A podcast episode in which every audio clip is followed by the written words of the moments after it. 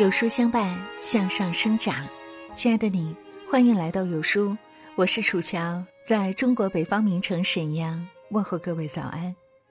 今天要和您分享的文章题目是：五个细节告诉你身边的人谁最靠谱。如果你喜欢这篇文章，请在文末为我们点亮再看，一起来听。有人说，跟你走得最近的几个人。能够决定你的人生走向，所以与什么样的人结伴，也是在潜移默化的影响着自己的命运。这样一来，与靠谱的人交往就显得至关重要了。那么，自己身边的人到底靠不靠谱呢？五个细节告诉你答案。言而有信，诚信这个词儿，我们从小念到大。从幼儿时期的学前故事到初中的《论语》，无一不在提醒我们诚信的重要性。它不仅是一个优秀的品质，更是衡量一个人是否靠谱的准绳。金铺镇金铺村北的鸡黍台旁有一座二贤祠，里面供奉的是一对因守信而闻名的至交——范氏和张绍。范氏年轻时在太学求学。与张绍成了同窗好友，在求学结束，两人各自返乡时，范氏对张绍说：“两年之后，他会去张绍的家里拜访他的父母，看看他的孩子。”两年后，当约定的日子快要到的时候，张绍把这件事儿告诉了母亲，并请母亲准备好酒菜招待范氏。母亲问：“你们已经分别两年？”千里之外约定的事情，你真的相信他会来吗？张少回答：“范氏是一个言而有信的人，他一定不会失约的。”于是母亲依言为他们准备酒菜。到了那天，范氏果然依约前来，两人互拜对饮，十分畅快，也因此留下了“鸡黍之交”的美名。很多人应该都有过被人开空头支票的经历，对方信誓旦旦的许下承诺，你满心欢喜的等着他履约，最后发现，人家只是说着玩的，根本就没往心里去。希望落空的滋味不好受，这也就更衬得言而有信的人是多么可贵了。如果身边有一个无论大事小情都言出必践的人。请你务必珍惜，不吹嘘。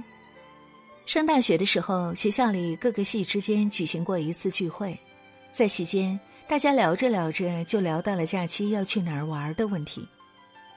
有一位同学发言特别活跃，一直在眉飞色舞的跟大家讲他去过如何如何多的国家，游览过多少多少个名胜古迹，然后他说。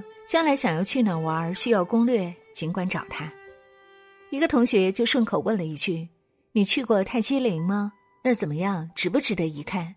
结果他说：“泰姬陵啊，我去过，但没什么好看的。泰国又热，不建议去。”这话一出，大家你看看我，我看看你，谁都不说话了。虽然那天没有人当众拆穿他。告诉他，泰姬陵其实是在印度，保全了他当时的面子。但在聚会结束后，他挨个儿加着大家的微信，拍着胸脯保证，将来遇到什么难处，尽管找他帮忙时，大家都只是一笑而过了。一个爱吹嘘的人说的话，谁敢当真呢？谎话吹嘘的再真，也终有露馅儿的一天，那时，别人对他的信任也就不复存在了。鲁迅曾说：“单是说不行，最要紧的是去做。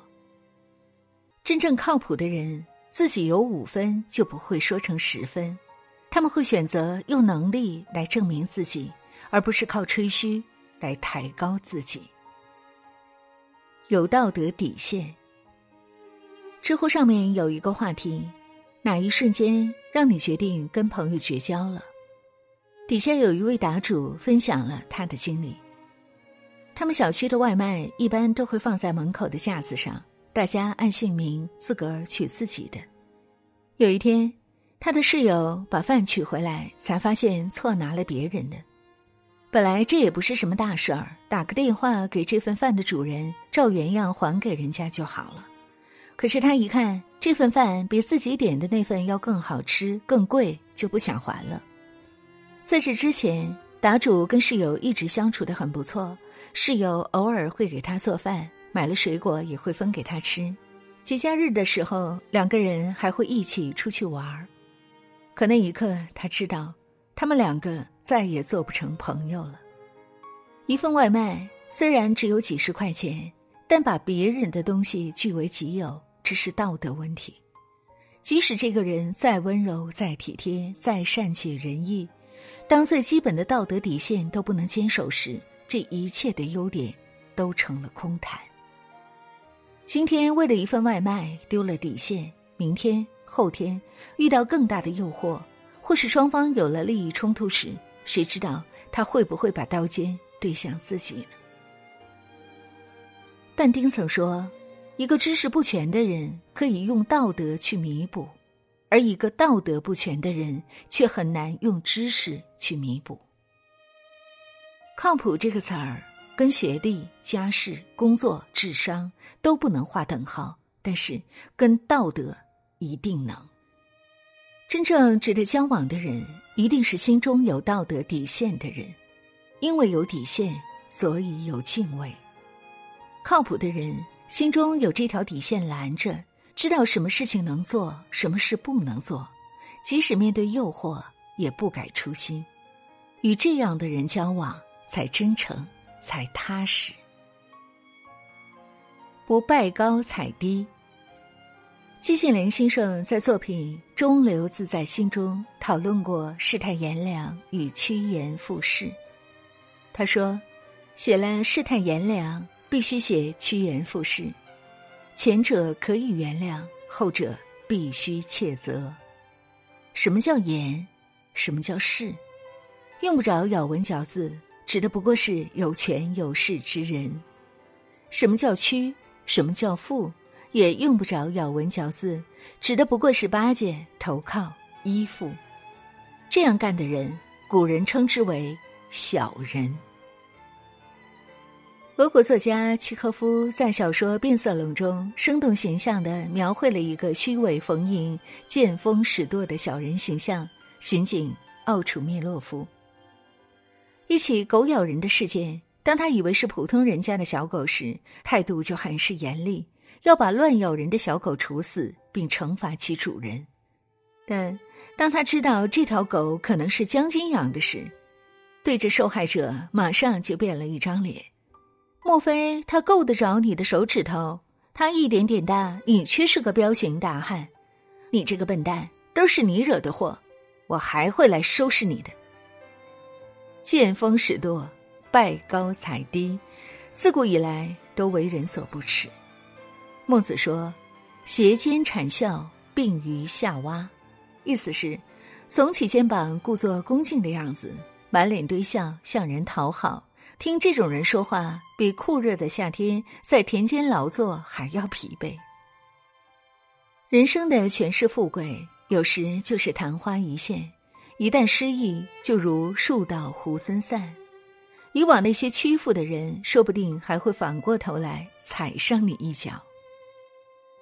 唯有对上不谄媚，对下不欺凌，任何情况下都能保持不卑不亢的人，能够得到身边人真正的尊敬。情绪稳定，是成年人的必修课之一。在《危险人格识别》一书中。情绪不稳定被视为危险人格。情绪不稳定的人往往缺乏控制情绪的能力，一点点刺激就能让情绪成为他的主人，这就导致他们性情多变且极端跳跃。这类人可能上一秒喜笑颜开，下一秒就会因某种微小细节的影响变得偏执暴躁。和情绪不稳定的人相处，就像揣着一颗定时炸弹；但与情绪稳定的人相处，则如沐春风。不必担心哪句话说错了让对方翻脸不认人，也不必担心他的怒火会波及到自己的身上。情绪稳定的人，待人永远是平静随和的，虽然不露声色，却能带给我们最多的安全感。古人云：“得一良友，如得一师。”和靠谱的人在一起，天长日久。近朱者赤，自己也会被不自觉的感染，获得正向的能量。人这一生，良友难遇，但如不挑选，则更难求。愿我们都能擦亮眼睛，找到身边那个靠谱的人，同时也勉励自身，努力成为一个靠谱的人，赢得身边人的信任和青睐，走得更高、更远。好了，亲爱的伙伴们，这就是今天要和您分享的文章。听过以后，您的感悟又是如何呢？欢迎大家在留言区和我们共同分享。如果这篇文章打动了你，也请您在文末为我们点亮再看哦。在这个碎片化的时代，你有多久没读完一本书了？长按识别文末二维码，关注有书公众号菜单，免费领取五十二本共读好书，每天有主播读书给你来听。感谢各位的聆听和守候，我是楚乔，在中国沈阳，祝愿大家新的一天一切顺利、平安、健康。